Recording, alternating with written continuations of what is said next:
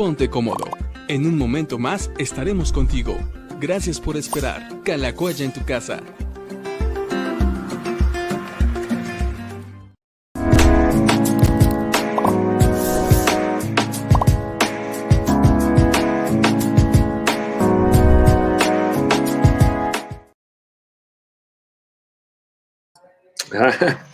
Ahí me escuchan, yo creo que se escucha. ¿Cómo están amigos? Bienvenidos a Diálogos con el Pastor. Qué gusto me da poder estar hoy con ustedes, martes 8 de febrero del año 2022 y estamos en el programa número 186. Eh, después de este fin de semana largo, que yo sé que también cada uno de ustedes lo pasó bien, pudo descansar tal vez un poquito más. Y bueno, platíquenos a ver qué hicieron ustedes durante, durante este este puente, a dónde fueron, si es que salieron, si es que se quedaron en casa, qué comieron, qué cocinaron, si durmieron más, cuántas series se echaron, qué hicieron, platíquenos. Y bueno, pues estamos listos para platicar con ustedes. También ya está por aquí el pastor eh, Gilberto, que después de su cumpleaños y todo. Yo sé que yo sé que la pasó, la pasó bien, también contestando muchos mensajes de su parte, felicitaciones, eh, comiendo mucho, mucho pastel. A ver, que nos platique que, cómo le fue de festejo de su cumpleaños.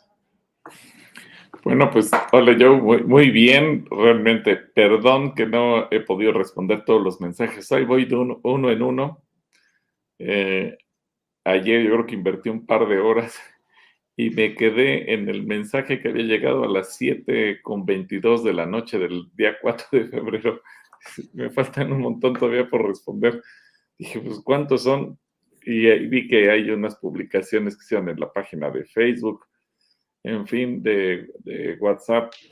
Agradezco a todos sus mensajes, sus palabras, sus felicitaciones, sus oraciones, sus deseos. Es bonito. nada más ahora ténganme paciencia para poco a poco ir respondiendo. Eh, alguien me ha dicho, pues manda un mensaje general. Bueno, pero sí, la gente tuvo la delicadeza de escribir un mensaje, bueno, ya poco a poco voy a ir respondiendo a cada uno, pero pues obviamente de, a poquito vamos a ir avanzando en este tema. De mensajito por mensajito, va a estar contestándoles a todos. Gracias a todos los que escribieron y... Mm, ¿Sí me escuchan? ¿Me escuchan bien? Sí, sí te escucho, sí te escucho. Ok. Bueno. Em, ok, ya. Perdón, se me, se me, cruzó por aquí otro, otro dispositivo. Bueno, muy bien. Voy a estar saludando a Omar, que por acá ya nos está escribiendo. Bendiciones. Katy Oruga, que dice el hermano Gil y yo, qué gusto verlos. Dios los bendiga desde Querétaro. y Omar ya nos deja por acá Laura y Katy ya llevan la mitad de los comentarios que están escritos hasta este momento. Y. Ok, comienza Omar diciendo: el faraón, el faraón, por, el, faraón, podría ser una representación del enemigo, ya que el enemigo pretende esclavizar al ser humano y el faraón hizo lo mismo con Israel. Después sigue diciendo: el comportamiento del pueblo de Israel es una muestra de cómo nos comportamos como seres humanos con Dios, que no estamos conformes con lo que se nos da. Y por acá nos dice, Dios estaría hablando con Jesús cuando dijo, hagamos al hombre a nuestra imagen y semejanza. Esta pregunta ya la habíamos eh, contestado. ¿Qué nos puedes decir referente a la comparación entre el faraón, el enemigo, y el comportamiento del pueblo de Israel? Bueno, eh, efectivamente, yo creo que hay una similitud. Recordemos que al momento en el que vemos que el, Antiguo Testamento, mucha enseñanza es profética sobre lo que viviría tanto Jesús como el pueblo de Israel, sí podríamos pensar que el, faraón es una representación del enemigo y que de alguna manera ha pretendido hacerse creer Dios y que ha pretendido esclavizar al ser humano. Tienes toda la razón, Omar. Y así sucede con, eh, con nosotros, aunque Satanás no es Dios, pues muchas veces tiene esclavizada a la gente y le hace creer que tiene un poder superior, superior al de Dios. Y eso es triste, es lamentable, pero pues así somos los seres humanos.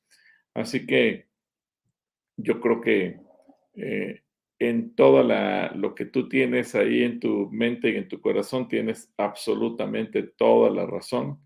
Y hay que cuidarnos de no ser víctimas de lo que Satanás quiere hacer, así como el pueblo de Israel lo tuvo que hacer con el faraón. Te mando un saludo, Omar, que Dios te bendiga. Y del comportamiento del pueblo de Israel, también ya. pues es que, eh, sí, efectivamente, el pueblo de Israel eh, es una muestra de cómo nos comportamos los seres humanos. Así es no, no, los judíos fueron ni mejores ni peores, fueron igualitos que como somos los seres humanos. Hay que entender que las lecciones de la Biblia tienen como marco de referencia, como contexto, como cultura, como historia a la nación de Israel, pero eso no los hace a ellos mejores que nosotros, es decir, no, no fueron más santos que nosotros, porque Cristo Jesús tuvo que venir a redimir eh, de los pecados tanto a judíos como a no judíos, a israelitas como a no israelitas. Y en el caso de cada uno de nosotros, pues tenemos que aprender la lección en el sentido de que cometemos los mismos errores, los mismos pecados, exactamente igual que lo hacen los israelitas en el Antiguo Testamento. Por eso la Biblia hay que leerla como un espejo.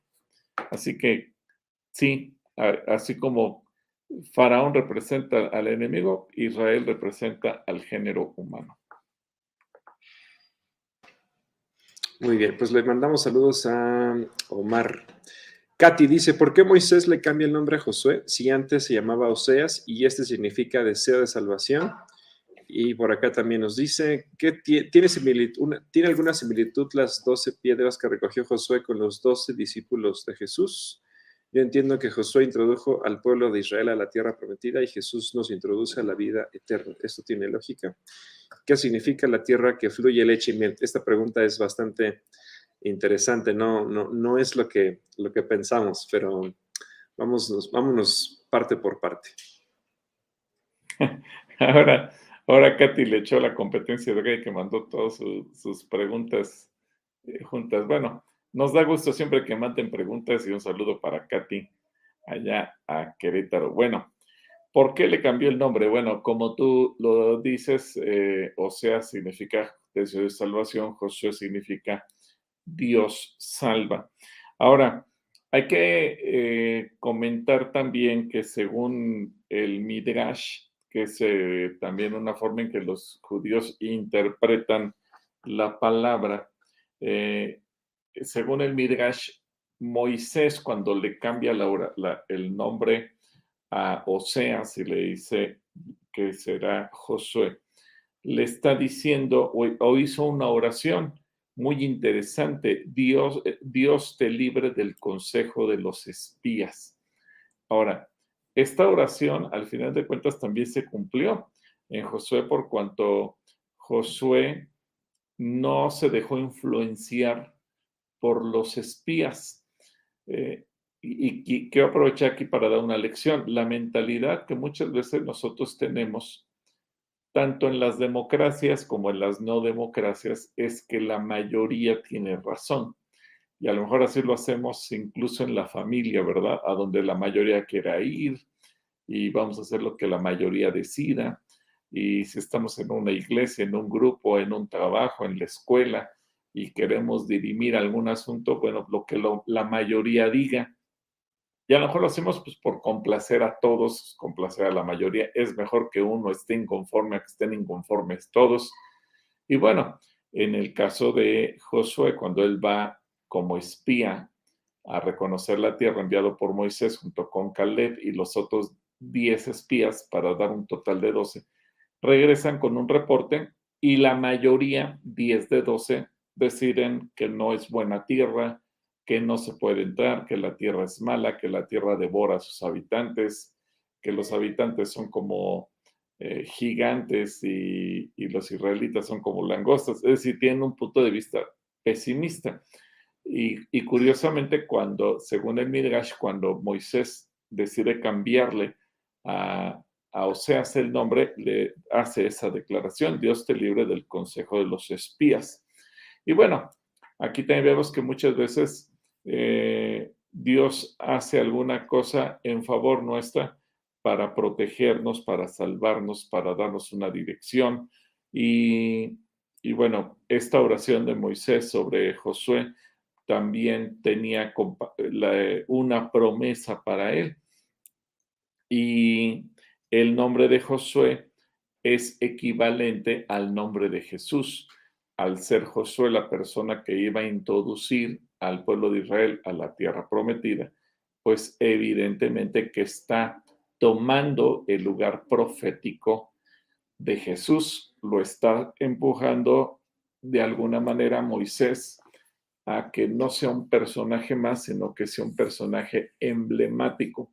Ahora, esto que tú dices, Katy, es interesante porque ya empiezas a descubrir eh, por ti misma que eh, Jesús aparece manifestado en las formas en que menos nos lo imaginamos en el Antiguo Testamento y esta es una de ellas, porque Josué equivale a Jesús.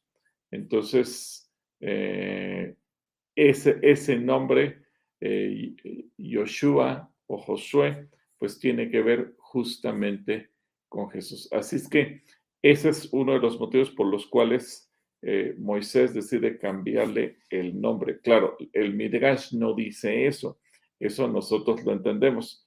Eh, lo que Midrash lo dice es como una, una forma de prevenir o de anticiparse para que Josué fuera influencia y, y Josué no fuera influenciado por los espías, que al final de, cuentas conocemos la historia y sabemos lo que ocurrió ahí.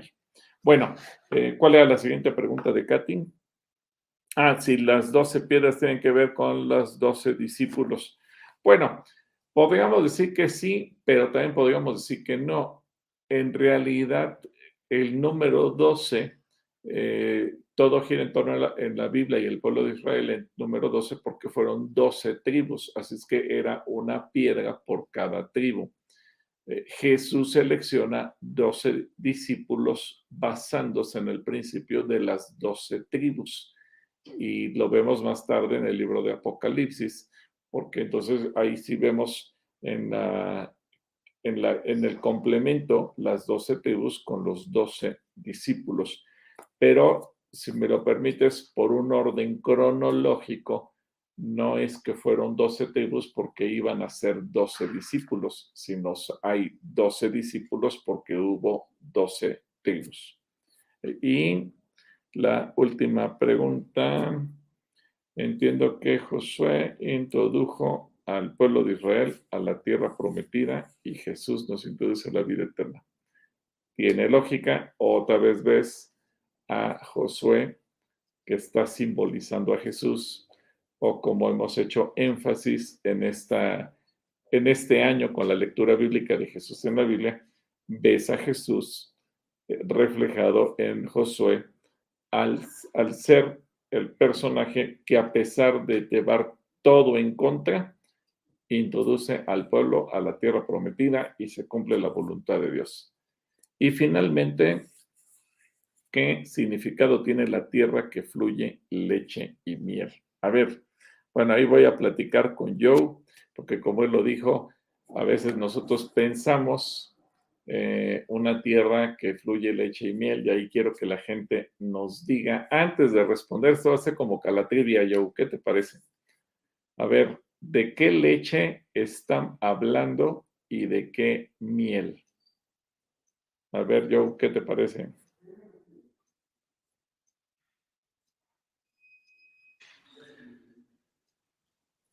¿Qué te parece que la gente nos diga, como si fuera calatrivia, de qué leche y de qué miel se está hablando? Antes de darle la respuesta a Katy Oruga. Ándale, me parece, me parece buena porque, porque a lo mejor van a pensar que había muchos establos lecheros y muchos panales de miel. Que la gente nos diga de qué leche y de qué miel. Muy bien, entonces ahí les dejamos la pregunta de hoy. ¿Qué significa que Israel es la tierra donde fluye la leche y la miel? Bueno, muy bien, saludos entonces. Y por acá Angie nos dice, hola, tengo una pequeña de 8 años que desea aprender lenguaje de señas en el equipo de CCC. ¿Dan cursos en línea? Yo también me apuntaría.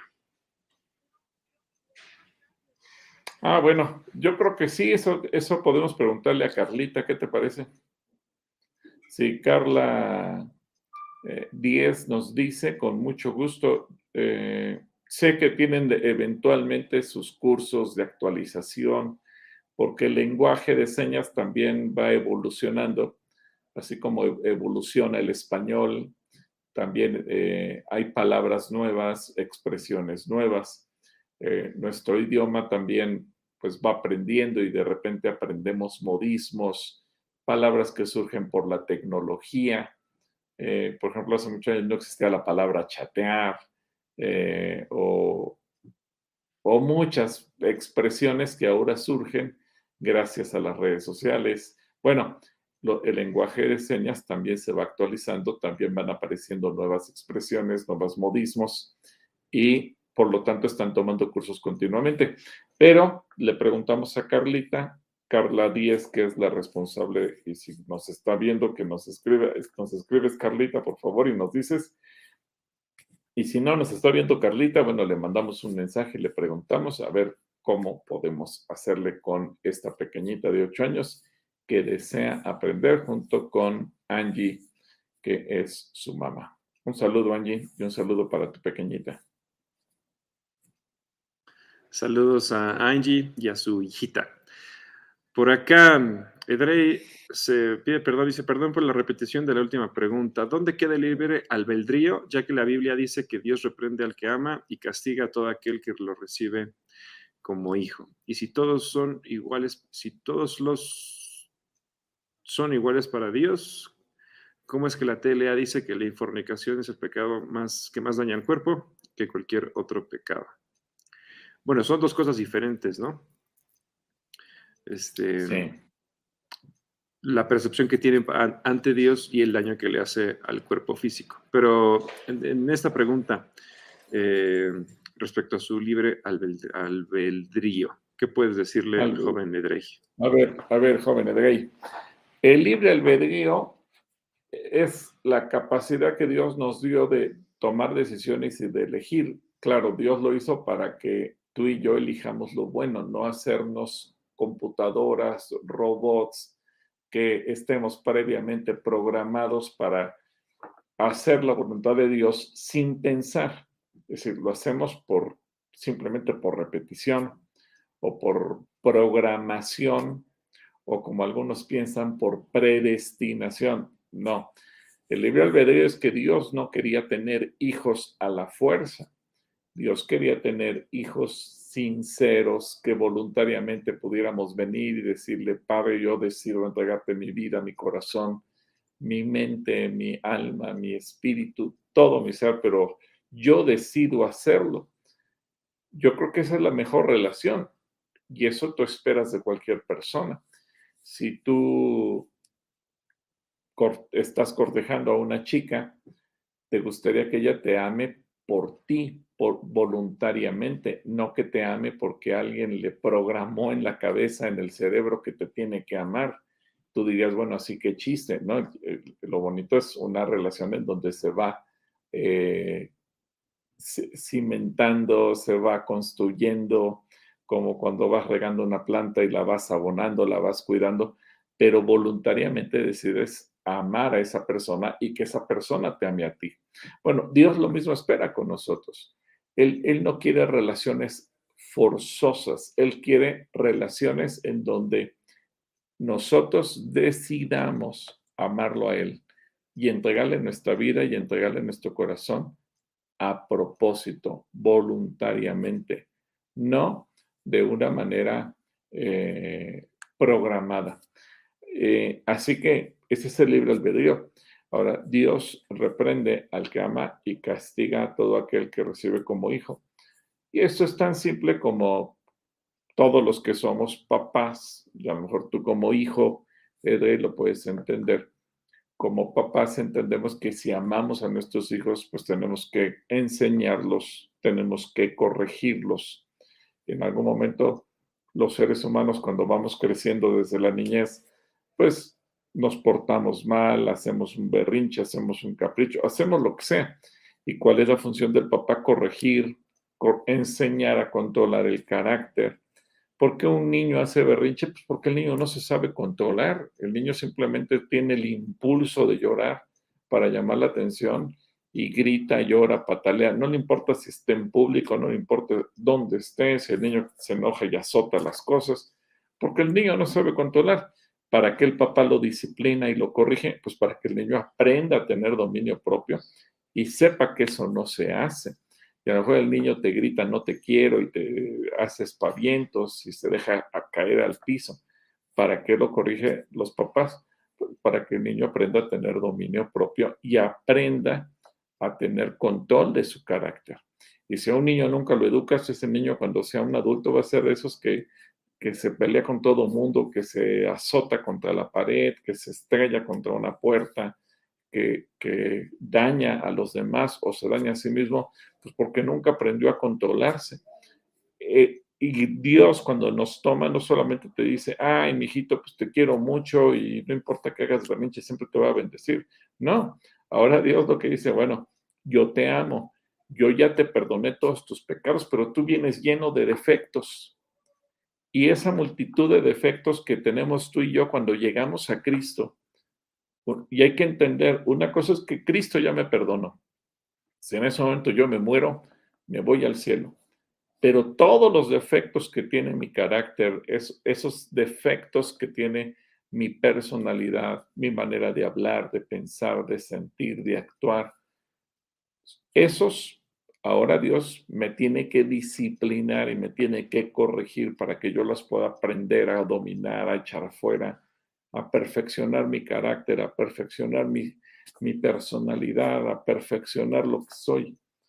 Él me ama y no me va a dejar un cristiano defectuoso, un cristiano berrinchudo, un cristiano maleducado, un cristiano eh, petulante, un cristiano que no sirve para nada. Así como el padre al recibir al hijo, papá o mamá, eh, nos emocionamos y esto se, se, habla mucho en los, en los baby shower, ¿verdad? Todo mundo se emociona de, cuando nace el bebé y, y, tú ves al bebé y dices, este es un muñequito, es una muñequita, precioso, preciosa, perfecto. Sí, pero en la medida que esa personita va creciendo, va desarrollando un carácter, ahora hay que corregirlo. Bueno, cuando tú y yo nacemos de nuevo y llegamos a Cristo, dice la Biblia, hay fiesta en el cielo, porque un nuevo eh, ser se integra al reino de los cielos, a la familia de Dios. Un pecador se ha arrepentido y se está eh, integrando a la familia de Dios. Pero ahora esa persona hay que corregirla, hay que educarla, hay que enseñarla, hay que quitarle los malos hábitos, las malas costumbres, los malos pensamientos, los malos modales, todo lo que choca con la Biblia y ahí entra la corrección. Así que espero que esto te ayude.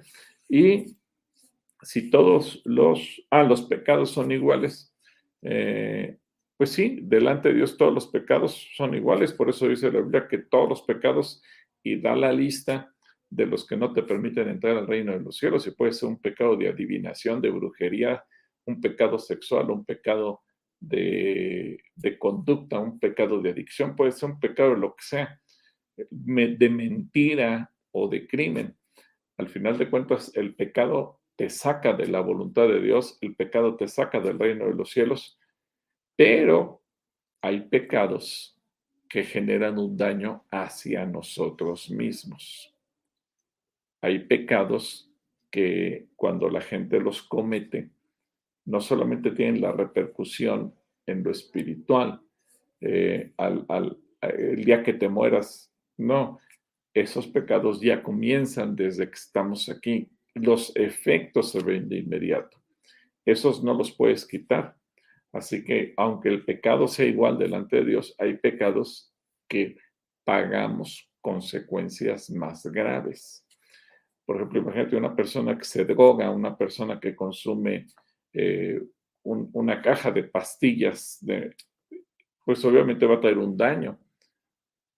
Un daño que a lo mejor otro tipo de pecados no trae sobre nuestro propio cuerpo.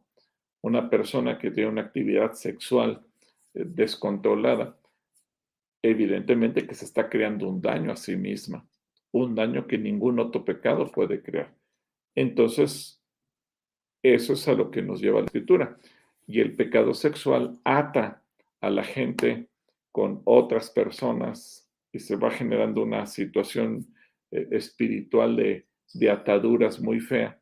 Así que eh, por esa razón nos dice la escritura que ese pecado en lo particular hace daño al cuerpo más que cualquier otro.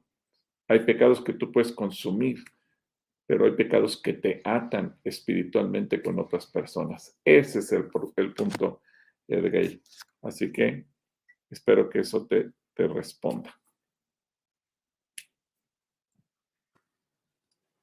Muy bien, saludos a Edrey. Por acá, Malu Alzúa nos dice, bendecida tarde, Pastor Gilberto y yo lista para aprender. Saludos desde Cotitlán, Izcali. Por acá, Enif Brillante nos dice, gracias, Pastor, ya me dieron el nombre del gastro. Dios lo bendiga, por sus pláticas aprendo mucho. Les ah, envío un abrazo cariñoso. Por acá también Ángel García nos dice, Pastor y yo, buenas tardes, Dios los bendiga grandemente. ¿Y quién es Azazel? ¿Por qué se enviaba un cordero al desierto a su suerte con Azazel? Bueno, este concepto de Azazel es un concepto muy interesante en donde podemos ver, por un lado, la... Eh, cuando se confiesa el pecado, algunos dicen que es como una representación de que eh, los pecados se fueron lejos, por eso se confesaba el pecado y, ese, ese macho cabrío se tenía que echar fuera del campamento donde se llevaba todos los pecados de la comunidad. Algunos dicen que Azazel puede tener una representación inclusive negativa. Pero también tenemos que entender que Azazel tiene una representación muy interesante. ¿Por qué? Porque el sacrificio de Jesús íntegro tenía que ser representado a través de los sacrificios y de las fiestas del Antiguo Testamento. Pero hay un problema, humanamente hablando. Cristo Jesús iba a resucitar. ¿Cómo resucitas a un macho cabrío? ¿Cómo resucitas a un cordero? Entonces, por eso es que había dos animalitos eh, y uno se sacrificaba y el otro tenía que dejarse vivo. ¿Por qué? Porque tenía que representarse íntegramente la muerte y la resurrección de Jesús.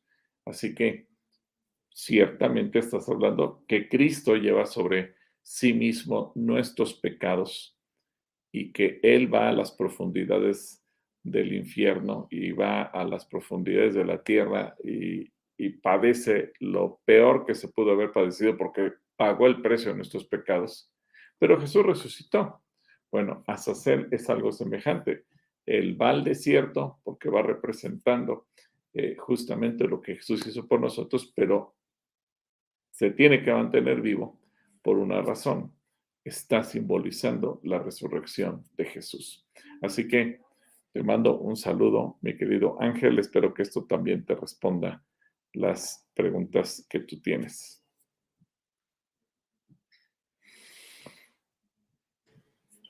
Muy bien. Saludos a Ángel. Por acá Luis Novoa dice, Shalom, Pastor Gilberto y Joel, bendiciones para su familia, en el nombre del Rey de Todopoderoso y Rey de Gloria, Anita y su servidor. Gracias, muchas gracias. Muy bien. Por acá Ángel nos deja otras tres preguntas.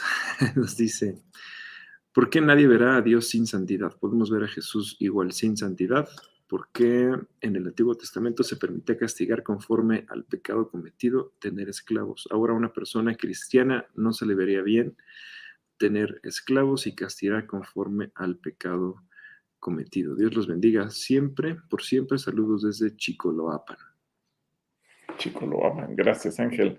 Bueno, nadie puede ver a Dios sin santidad porque Dios es santo. Y recuerda que Jesús vino a perdonar nuestros pecados para que tú y yo podamos estar en la calidad de santidad. Esa calidad de santidad no la logramos por nosotros mismos, la, logramos gracias a que Jesús nos limpia, nos purifica, nos perfecciona y quita de nosotros el peso de la, de la culpa, de la condenación, del pecado. Y Jesús logra para nosotros la santidad. Claro, ahora nosotros tenemos que perfeccionar la santidad en nuestra propia vida, poniendo en práctica la santidad de Jesús en nosotros. Y ver a Jesús sin santidad, no, no se puede. En su misericordia nos rescata, pero nos rescata para perdonarnos, para limpiarnos y como ya te dije, para darnos santidad. Pero si yo quiero seguir embarrándome en el pecado y quiero seguir viviendo mal, evidentemente que no voy a poder entrar al reino. Por eso Jesús pone la comparación a través de la parábola de las fiestas de las bodas. La gente es invitada y, Jesús dice, inviten a quien sea de los caminos, de las plazas, a quien ustedes quieran, pero con una condición. Todos tenían que estar vestidos apropiadamente para la boda. Es decir, esto se equivale al mensaje del Evangelio. Tú y yo le predicamos a todos. Gente buena, mala, regular, los que están en las cárceles, los que no están en las cárceles. Todos. No importa si el pecado merecía el, castigo de la sociedad a través de un reclusorio o si era un pecado socialmente aceptado. Eso no importa. Lo importante es que todos teníamos que purificarnos para estar vestidos con dignidad para la boda del Cordero. Y en la parábola, Jesús nos enseña que habrá algunos que llegarán sin estar vestidos apropiadamente para la boda, es se van a querer colar. Yo vengo a la iglesia sin ser santo, aquí estoy, a ver si me logré meter, pero en cuanto son detectados, son echados fuera. Eso te enseña que para el Señor la santidad no es un juego, la santidad es algo de adeveras y es algo que le espera de cada uno de nosotros. ¿Y por qué en el Antiguo Testamento se permitía castigar conforme al pecado cometido, obtener esclavos? Bueno, acuérdate que en el Antiguo Testamento estamos viviendo en una cultura en donde los pueblos se fueron alejando de poco a poco de la voluntad de Dios y Dios lo que tuvo que hacer en la ley fue regular al ser humano. El hombre demostró todos los años que vivió sin ley que era imposible que se viviera sin ley. El ser humano no sabe vivir bajo una, eh, sin una ley. Así que era necesario meter una ley y enseñar a la gente lo bueno y lo malo. Eh, uno de los principios del derecho y no solamente en la Biblia, sino en cualquier escuela de derecho, es que las leyes existen para que nosotros aprendamos a vivir, a convivir y a tolerarnos unos a otros. Ahora, todo esto nos da una lección muy importante. Eh, el hombre en el pecado llegó a desarrollar una relación eh, tan turbia que empezó a tener esclavos, empezó a tener actos de venganza muy crueles y lo que la ley vino a hacer fue a tratar de regular eso. Jesús vino a restituir todas las cosas, todo lo que los seres humanos echamos a perder con nuestro pecado. Jesús lo tiene que eh, restituir, cambiar, renovar, transformar. Y leemos en el Nuevo Testamento que una de las cosas que vino a hacer Jesús fue a abolir la esclavitud. Por eso es que dice que para Él todos somos iguales y en Cristo ya no hay esclavo ni libre, todos somos uno en Cristo. Así que eh, sí, como tú dices, en el Antiguo Testamento se hacían cosas, pero esas cosas Jesús las vino a cambiar. Y es interesante el comentario que haces, Ángel, porque la esclavitud no desapareció en los últimos siglos porque haya habido líderes o presidentes a nivel mundial eh, o líderes civiles que se hayan eh, revelado contra la esclavitud. Esos fueron los detonantes humanos, pero en realidad quien vino a abolir la esclavitud fue Jesús en la cruz, porque la esclavitud fue parte del pecado, la esclavitud fue parte de las consecuencias que hubo porque el hombre se alejó de Dios. ¿Sí? Espero que eso te, sirva, Ángel, y gracias por tus preguntas. Un saludo también a toda la gente que, que aprende a través de las preguntas que tú haces. Saludos a Ángel. Ah, bueno, y la última, eh, acerca de los, si será bien visto que hoy en día los cristianos tengan eh, esclavos. No, no, porque ya Jesús lo había abolido, entonces no sería bien visto hoy en día tener esclavos. Saludos. Por acá, Gloria Ramírez dice mm, bendiciones a la familia Rocha Vega. Gilberto Díaz, quien también cumplió años ah, el pasado viernes. también andaba de cumpleañero, ¿verdad? Nos manda saludos desde el túnel del frío. el túnel del frío. Pueblito Neria, buenas tardes, Pastor y Joel. Dios les llene de bendiciones a ustedes y a sus familias. Muchas gracias, Pueblito. Marisol Rivera, hoy pasa lista, dice presente, les dejo mi pregunta porque estoy grabando. Ah, entonces le dejamos un saludo a Marisol para cuando nos esté viendo más tarde. Esperamos que grabamos y Marisol graba. Nosotros lo hacemos en vivo y ella es más, ella tiene más producción, ella sí lo, lo va a grabar y luego ya le hacen su postproducción y demás.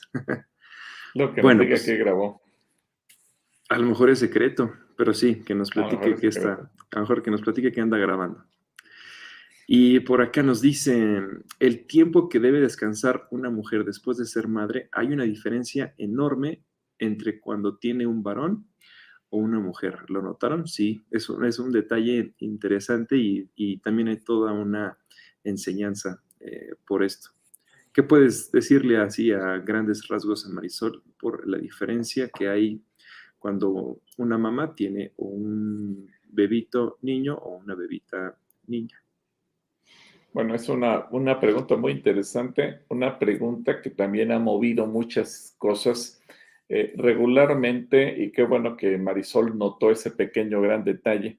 Regularmente todas las instrucciones que aparecen en la Biblia tienen una explicación científica, es decir, cuando la mujer tiene que descansar 40 días. No se sabía por qué, simplemente fue una orden que Dios le dio a Moisés, que así se tenía que hacer. Y al paso del tiempo, ya con los avances de la medicina y que se le puede dar seguimiento a una mujer, eh, incluso con aparatos como tipo la endoscopía y radiografías, etcétera, etcétera, y se ve estudiando el cuerpo de la mujer después del parto o posparto, se dieron cuenta los médicos que una mujer tarda 40 días en recuperarse al 100%. Es decir, el, útero, que es una, un, órgano pequeñitito, eh, que cuando el bebé se va desarrollando, ese órgano va creciendo, creciendo, creciendo, creciendo, creciendo, hasta que puede contener la vida de un bebé. Y cuando nace en la semana 40, pues entonces tarda 40 semanas en volver eh, a su, 40 días, perdón, 40 semanas, 40 días en volver a su tamaño original. Es decir, el crecimiento duró 40 semanas, ahora volver al tamaño original 40 días, prácticamente de un día por semana. Pero en el caso de la mujer había un doble de tiempo. Científicamente no se sabe la causa. Eh, los grupos religiosos en Israel han eh, llegado a la conclusión de que simplemente fue una situación eh, el marcar el doble del tiempo por el simple hecho de ser mujer. no, no como, podríamos pensar como un castigo, sino simplemente como una señal de que la mujer podría requerir el doble de delicadeza, el doble de cuidados, el doble de atención, el doble de todo por el hecho de ser mujer. Recordemos también lo que después dice el apóstol Pedro, que la mujer es como un vaso más frágil. Entonces, en ese sentido, se tiene que entender y aprovechar la pregunta de Marisol, también hay que aclarar, no es que la mujer esté castigada 40 días de no poder ir al templo, pero está obligada a cumplir con todas sus tareas y con todas sus obligaciones en la casa, porque también yo he visto que cuando la gente ignora la palabra de Dios, le dice, pues 40 días no vas a ir al templo, 40 días estás como castigada de poder tener actividades, y, pero 40 días tienes una vida normal. No, son 40 días de descanso. Son 40 días en donde la mujer se tiene que cuidar, son 40 días donde la mujer eh, prácticamente no debe meter las manos, son como 40 días de vacaciones, son como 40 días en donde la mujer tiene que ser atendida de todo a todo. Por eso incluso en los sistemas médicos y México entre ellos, cuando nace un bebé, eh, le aplican 40 días antes y 40 días después 40 días para que la mujer se prepare para el parto y 40 días después para que se recupere. Pero en el caso del nacimiento de una mujercita, son 40 días adicionales de cuidados que debe tener una mujer. Eh, ciertamente, los médicos no han encontrado qué es lo que hace especial que una mujer que por el hecho de nacer mujer requiere el doble de tiempo, pero la conclusión no es tanto en lo biológico, sino por lo que representa el cuidado de una mujer, es que se le da el doble de tiempo de descanso. Pero hay que verlo como eso, descanso. No es que la mujer esté trabajando duro en su casa, en todas las actividades domésticas y que, esté prohibido que vaya a la iglesia. No se debe a eso. Se debe al descanso. Y espero que eso te ayude. Marisol, que Dios te bendiga. Saludos, Marisol. Esperamos que. Y, qué buen ojo tiene también, ¿eh? Para detectar ese tipo de detalles que a veces eh, nos pueden llegar a costar un poquito más de trabajo a otros. Bueno, de saludos y que nos cuente qué temporada anda, anda grabando ahora. Gilda Falcón también nos manda saludos por aquí. Eri González eh, también nos manda saludos. Adriana Sastre también nos está saludando. Katia Rodríguez nos dice que saludos y qué gusto que nos está escuchando. Eh, Sergio Pérez, por acá también nos saluda. Noria García dice, Pastor y toda su familia, Dios les bendiga y gracias por la enseñanza de hoy.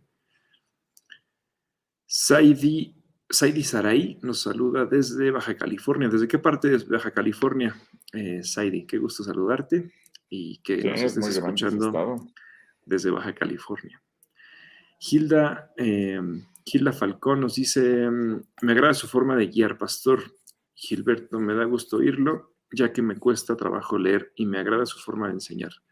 Gracias, mil gracias. Les pido oren por mi cuerpo y ojos.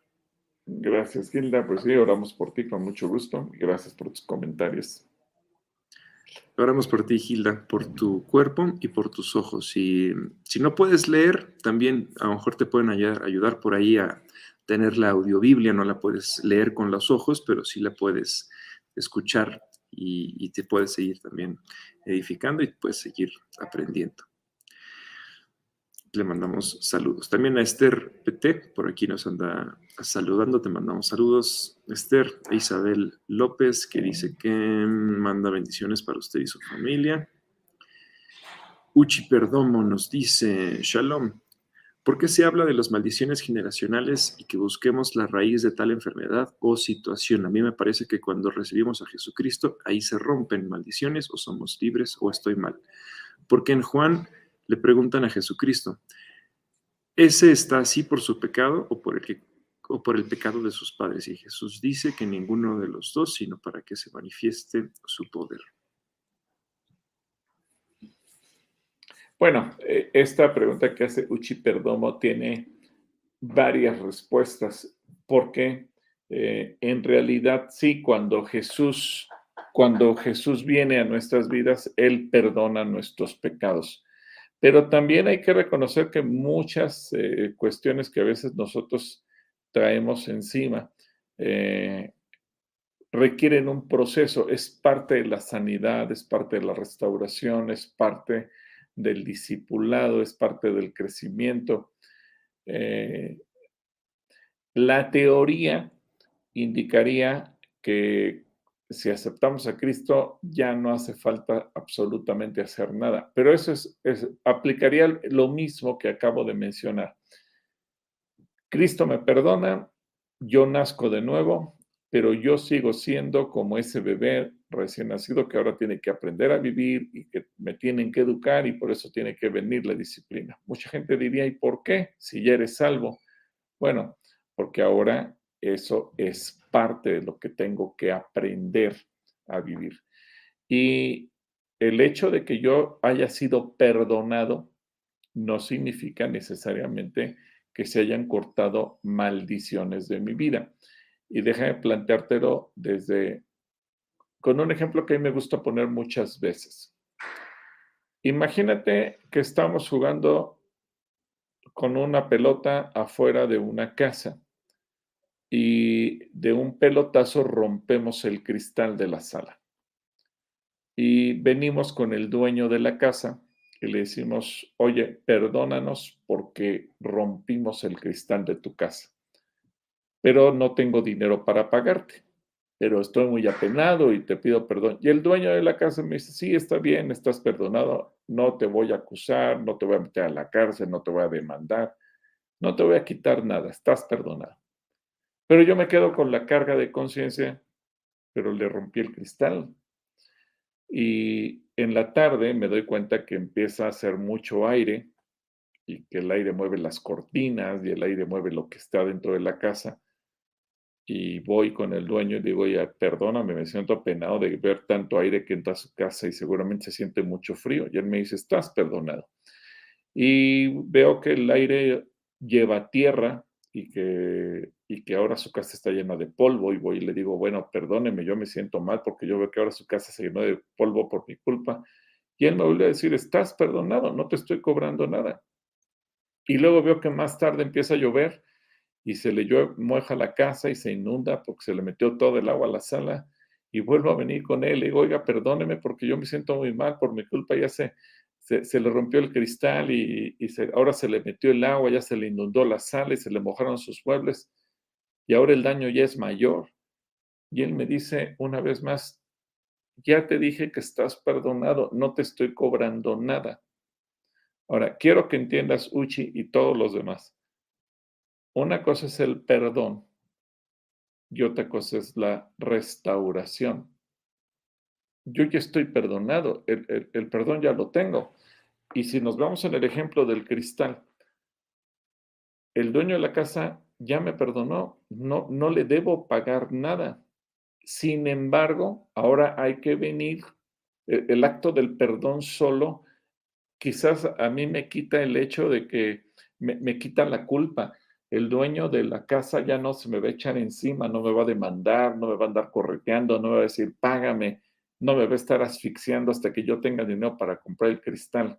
El perdón ya lo tengo. Pero ahora hace falta que alguien venga y reponga el cristal. Y en la vida es lo mismo. A veces traemos un montón de cosas por experiencia propia, o por, rechazos, por malas relaciones, por cuestiones familiares, por nuestros padres, por nuestros abuelos, por lo que tú gustes y mandes. El perdón de Dios ya lo tenemos, pero ahora hace falta la restauración. Alguien tiene que venir a restituir. Y, déjame decirte algo, Uchi. E, ese proceso es complicado y no toda la gente lo alcanza. Eh, en teoría nosotros diríamos lo ideal sería que así fuera, pero no lo es. Por eso yo siempre digo que lo ideal en términos reales es que el día que aceptamos a Cristo Jesús en nuestro corazón, ese día nos muriéramos todos. ¿Por qué? Pues ya no tienes que restaurar, no tienes que perdonar, no tienes que pedir perdón, no tienes que hacer nada, no, te tienen que corregir. te recibiste a Jesús, te perdonaron y te fuiste al cielo como lo hizo el ladrón que murió al lado de Jesús. pero como la realidad es que la mayor parte de los seres humanos cuando aceptamos a Cristo no, no nos morimos, sino que ahora tenemos que seguir batallando con nosotros mismos y con todo lo que venimos arrastrando en nuestra vida pasada, incluyendo las herencias. Y ahí es donde tenemos que restaurar, restituir, trabajar. Y esa es la diferencia entre el perdón y la restauración. Así que espero que eso te sirva para ampliarte el panorama. No es tan simple. Ojalá y así fuera. Acepta a Cristo y todos tus problemas se acaban. No. El perdón sí lo tienes, sí, y si te mueres te vas al cielo. Pero, ¿y qué de la vida aquí en la tierra? La, la vida aquí en la tierra tiene toda la complejidad, todas las problemáticas, todas las situaciones, los sinsabores, las desdichas y demás. Con eso es con lo que tenemos que trabajar y ahí tienes, es parte del discipulado, es parte del crecimiento, es parte de la santificación y es parte de la sanidad. Espero que eso te, te, sirva. Es muy complejo para explicarlo en poco tiempo, pero eh, espero que esto te ayude, mi querida Uchi.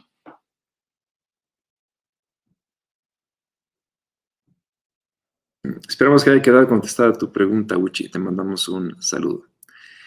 Lucy García Cruz por acá también nos está saludando. Eh, Margarita Domínguez Hernández.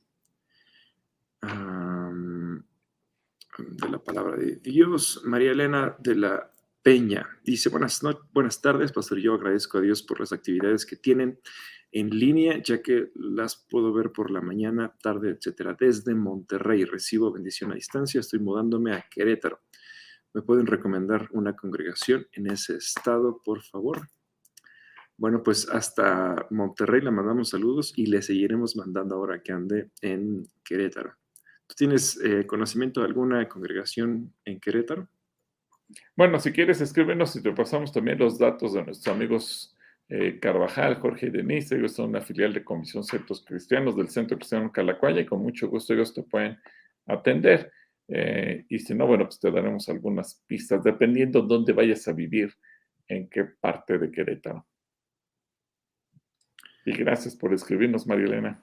Eh, rápidamente, por acá tenemos, no está propiamente en Querétaro, pero está en Juriquilla, y ahí puedes llamar a este número al 52 44 2 8 11 11 perdón 8 otra ahí va 50, más 52 442 8 11 53 60 aquí está la filial de Juriquilla.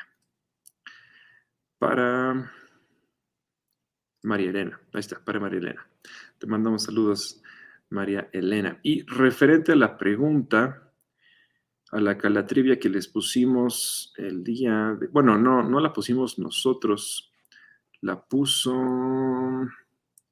la puso Katy Oruga, creo. Acá está, sí. Katy Oruga dice, ¿qué significado tiene la tierra que fluye leche y miel? Y ya recibimos algunas respuestas por acá. Edrey Spitia nos dice, la leche y miel significa las bendiciones y promesas de Dios. Sí, por ahí, por ahí va, por ahí va. Sandra Carrillo León dice, la leche simboliza la palabra y la miel la usaban para sanar las heridas de las ovejas. A ver, tú, tú, tú, tú evalúa las respuestas. Ahí van, ahí van. Ahí va. Por acá, Jan Ed nos dice, la leche y miel son las bendiciones y prosperidad que Dios nos da. Oye, como dice Jesús, no están lejos del reino de Dios. no están lejos, pero todavía no llegan. Ah, por acá, Katy Oruga, ella se autocontesta y dice, la leche simboliza la maternidad, el cuidado de Dios que tiene a su pueblo, pero también la leche simboliza la maternidad. En Éxodo 23, 19, es decir, al cuidado. ¿Cómo calificas esa respuesta?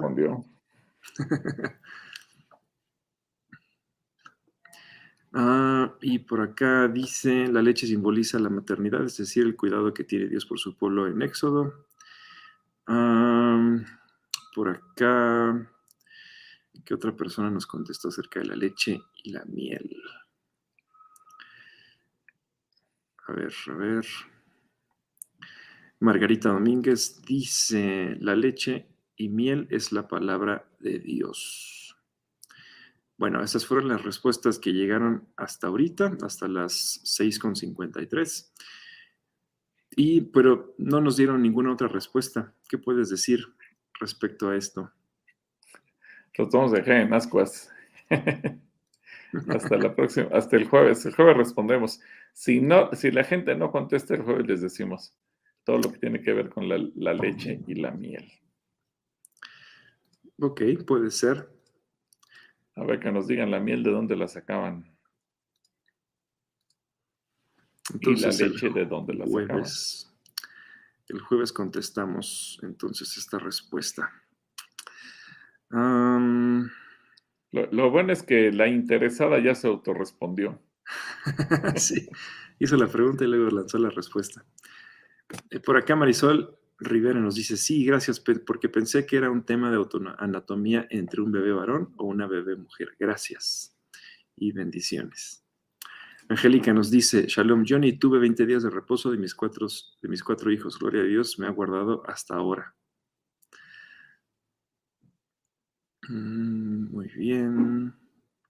20 días, bueno, se quedó a la mitad. Se quedó a la mitad. Ah, no, pero dice que no tuvo ni 20. No tuvo Ah, que no ni tuvo, perdón. 20. No, no vi. Yo ni tuve 20 días de reposo. Bueno, Isabel López nos dice, por favor, orar por Perla Ortega para buenas calificaciones. Va a tener exámenes en la universidad. Bueno, oramos por eso.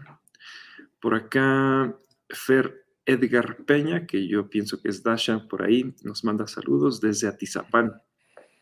Ah, saluda a Dasha. Le mandamos saludos a Dasha. Juan Eloy nos dice que nos manda saludos desde Tepozotlán. Desde allá nos manda saludos. Mira, yo estoy viendo otra pregunta que es como para Calatrivia, que la manda Alfredo Franco. A ver, Está aquí a las 18.22. mi pregunta es si en la Biblia había caníbales. Isaac Franco chiquito, si en la Biblia había caníbales.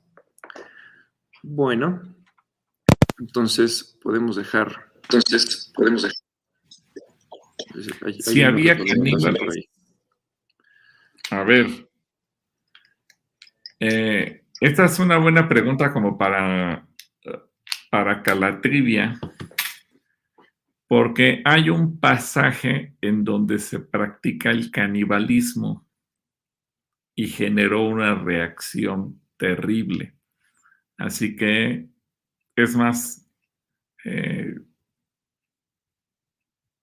yo quisiera ver que ustedes que, que ustedes pudieran darnos la respuesta en dónde aparece ese pasaje. Eh, Isaac Franco Chiquito está haciendo la pregunta, una pregunta muy interesante. Y por lo menos hay uno, si no es que hay dos pasajes en donde no se usa la palabra caníbal, porque Casiodoro de Reina en su tiempo la palabra caníbal todavía no se acuñaba en el español, no existía, así que no la utiliza por razones obvias pero el hecho sí lo registra la Biblia. Así que eh, hay uno, y si me apuran puede ser que haya dos pasajes en donde se menciona el acto del canibalismo. A ver, ¿quién nos dice de qué estamos, de, qué pasaje se, se refiere? Y con eso le respondemos a Isaac Franco Chiquito. Oye, mira, por acá, eh, por aquí ya Dasha nos está contestando. Dice, la miel la sacaban de una planta que se da en Israel. Soy Dasha. Ándale, Dasha. Dasha, Dasha, más- Dasha le anda dando mucho más certero, ¿eh? Ella, e- ella está más cerca del reino de Dios. Muy bien, Dashi. Ahora dinos cómo se llama esa planta. Muy bien, Dasha. Me, me- me sorprende de, de buena, de buena forma que, que sepas esta respuesta. Es, es- es compleja, pero qué bueno que la, que la tienes en la mira. ¿Lo Yo ya tengo, yo tengo lista ya la, la- la respuesta, pero voy a dejar que Dasha la conteste y si no, pues se las damos el jueves. Sí, perfecto, me parece bien.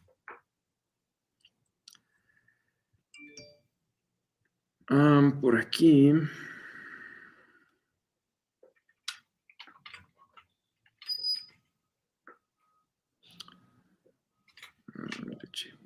Bueno, nos faltarían algunas preguntas, pero, pero, pero, pero, ya estamos sobre tiempo. Voy a dar nada más. Bueno, lees por ahí alguna otra eh, pregunta, alguna cosa que quieras leer en específico. En específico. A ver, déjame ver qué podemos encontrar.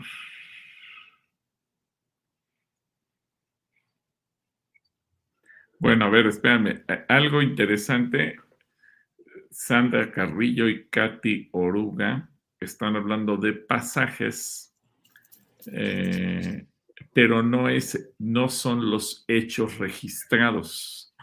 Eh, Ezequiel menciona que los padres comerán a sus hijos. Es, esa es como una palabra profética de juicio. Eh, igual que la que menciona Jeremías eh, Sandra Carrillo, pero no son los hechos eh, a los que yo me refiero. Y que, digo, porque finalmente uno puede decir, bueno, ahí, ahí está implícito el canibalismo. Sí, pero para responderle a Isaac tendríamos que enseñarle los pasajes en donde sí se habla del hecho que ocurrió en la Biblia. Si, nos dan la cita, perfecto.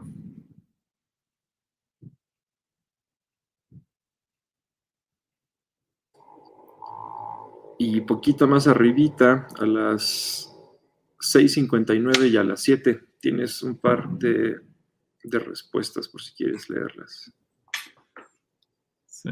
a ver, eh, 6.59. Es que entraron muchas juntitas. Mira, Mario, Mario Torres, a ver, el dátil. Ya, ya Mario Torres dio con la respuesta. Mario Torres no está cerca, está en el reino de Dios. bueno, pero Dasha le ayudó. Y también Olga Teresa Colín Sosa dice: La miel es de dátil. Perfecto. Ahora que nos digan la leche, ¿de dónde falta, Falta la siguiente, falta la leche. A ver, Lorena Speitia y Mine Domínguez. Ellas nos están dando segundo libro de Reyes 6, 25 al 29. Bueno, Lore dice del 24 al 29. Puedes tener una versión de la Biblia que nos pongas ahí. Segundo libro de Reyes 6, a ver, que lo leamos juntos y veamos si Lorena y Mine dieron. Ahora, aclaro, las respuestas que nos dieron Socorro y Katy no están mal porque se habla proféticamente del juicio, de la maldición, etcétera. Pero lo que me interesa, como la pregunta de Isaac es si había caníbales, bueno, vamos a ver qué era lo que pasaba. Vamos a ver.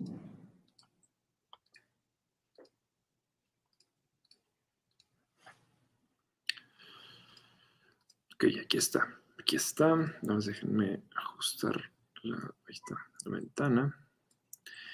Y en Segunda de Reyes 6 del 24 al 29. Voy a leerlo en la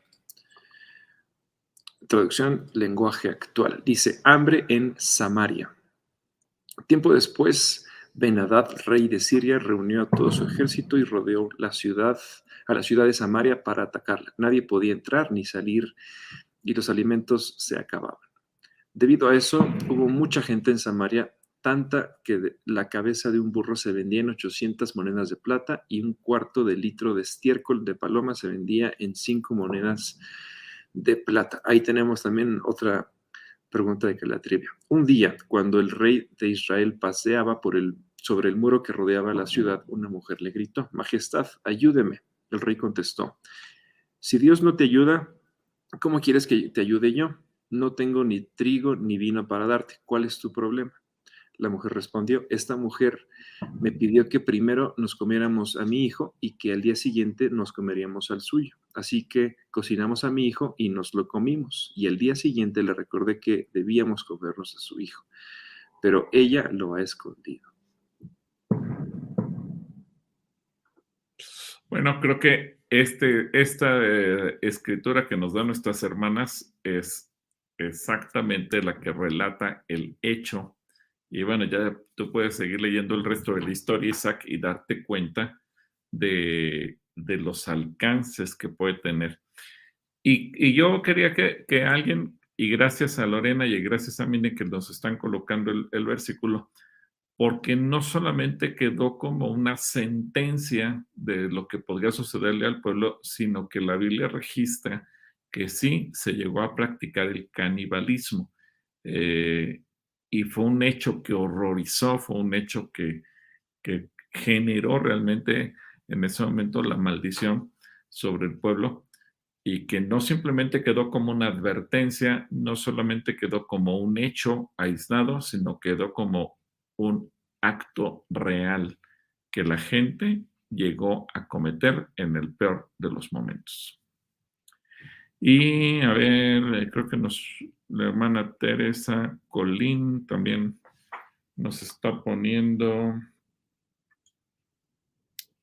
A, a, ver, díganos la cita a la que usted se refiere, hermana Tere, y posiblemente allí encontremos el, la autoescritura y, y veamos lo que ocurrió ahí.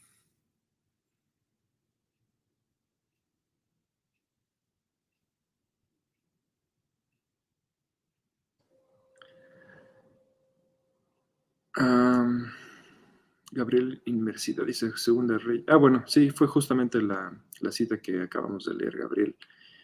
Eh, Yazo pide oración por Roberto, que tiene piedras en los riñones. Ok, oramos por él. Eh, Dasha nos dice que venía la leche del ganado, pero no nos ha dicho de qué animal del ganado pudo haber venido esa leche. A ver, Dasha, dinos, dinos exactamente.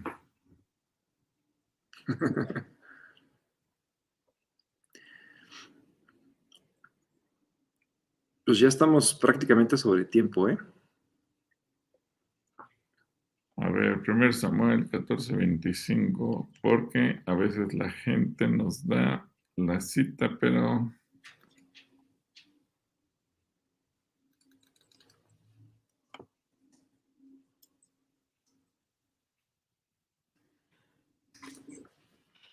Pues no, no, no, sé a qué se refiere Eli Barrera con primer libro de Samuel 14:25, pero bueno, ya lo que después nos explique.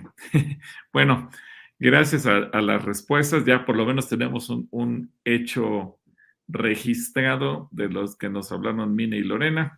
Espero, eh, Isaac, que esto te responda. Entonces, sí llegó a haber canibalismo o práctica de canibalismo dentro de la tierra de Israel están no solamente las alusiones como una profecía o una señal de maldición por hacer algo mal, sino que quedó registrado que sí aconteció lo que, lo que se dijo. Y eh, respecto a, lo demás, lo seguimos dejando como tarea de aquí al jueves. Ya nos dijeron que la miel proviene del dátil. no, ya hay respuestas por ahí. ¿Eh? Ya hay respuestas. ¿Ya? A ver, a ver, a ver. Mira, por acá Cintia Castro dice la leche de las ovejas. ¿Será la leche de las ovejas? Sí, muy probablemente la leche de las ovejas, sí. Pero también. Dasha, dice que la leche de la cabra. Exactamente. De hecho, eh, México tiene una ciudad que es muy famosa por su leche de cabra y que de ahí la convertimos en un postre delicioso. Bueno, pues ahí está la, ya ahora sí, ya Gilda Falcón también dice leche de cabra, también Sandra dice de la cabra, pero bueno, la respuesta correcta es de la cabra. Em, a veces pensamos en, el típica, en, la, en la típica miel de abeja y la leche de vaca, que es lo que muy comúnmente nosotros consumimos en todos lados. Por ahí también David Crowder sacó un disco, su último disco de, alabanzas se llama así, Milk and Honey, fue un disco que él escribió durante la pandemia, durante la cuarentena, y el, Señor le hablaba de que lo iba a llevar a un lugar donde iba a haber mucha eh, leche y miel, y bueno, él escribió los cantos inspirados en todo, en, aquellos actos o en los pasajes donde describen cómo el pueblo, de Israel es llevado al, lugar donde hay leche y miel.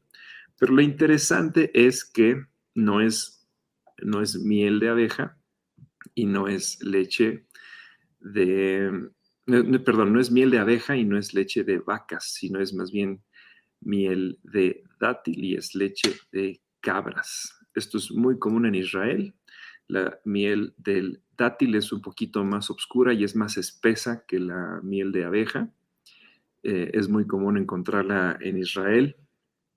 Esta, esta color como marrón, parece casi cajeta, es muy espesa, es muy oscura. Y bueno, pues así se puede encontrar por allá. es, es mucho más café, es mucho más oscura, es densa. Y la leche de cabra es lo que se consumía mucho por allá. Entonces por aquí ya les tengo algunas imágenes. Incluso hay productores locales, tanto de eh, mieles de dátiles como de yogurts y de derivados de, la, de, la leche de la cabra. En Israel los kibbutz, estos famosos lugares donde la, las comunidades producen diferentes tipos de artículos de forma artesanal y también los llegan a importar. Y también el yogurt es común encontrarlo en, los supermercados en Israel, yogurts y productos lácteos en base a la leche de cabra. Y bueno, la estrella de todo, los dátiles rellenos de queso de cabra con nueces. También es una comida típica en Israel, es muy rico. Y bueno, esperamos que puedan por ahí comer eh, algo, algo, algo de esto. y también que ya ves que preparan los eh, de, la miel del dátil, las salsas para el barbecue y para cualquier cantidad de cosas, ¿no? Hasta jabones de miel y mil cosas más. Sí, preparan muchas cosas. Y mira, también Mario Torres nos responde que Celaya y la cajeta es un manjar. Muy bien, Mario. Celaya, Mario. Ah, saludos a Mario. Le mandamos un, un saludo muy grande. Bueno, pues listo. ¿Quieres orar por las distintas intenciones que nos han dejado esta, esta noche? Claro que sí. Pues oremos, Padre, gracias por cada persona que se ha conectado, que ha participado con nosotros, que manda sus preguntas, sus comentarios, las respuestas, porque es bonito interactuar, pero también oramos por toda la gente que está pidiendo oración por alguna necesidad, por alguna situación de salud, alguna enfermedad. Oramos para que tu Espíritu Santo derrame sanidad sobre cada uno de tus hijos, cualquiera que ésta sea. Por la chica sobre la cual nos piden también el poder tener buenas notas en sus, eh, en sus estudios. Y en general, Señor, que tu bendición sea sobre cada uno de tus hijos que están aquí presentes, que se han conectado y que son parte de esta transmisión. Que tu Espíritu Santo derrame bendición abundante sobre cada uno de ellos en el nombre poderoso de Cristo Jesús. Amén. Amén. Pues un saludo para todos y gracias porque no, no dejaron pendiente para el jueves, sino que hoy mismo ya nos vamos con las respuestas. Muy bien amigos, nos vemos entonces el próximo jueves. Recuerden que tenemos varias todavía transmisiones. Al ratito, pues es que ya empezó Mario por ahí. Y nosotros nos vemos el próximo jueves. Tengan muchas preguntas. Nos vemos pronto.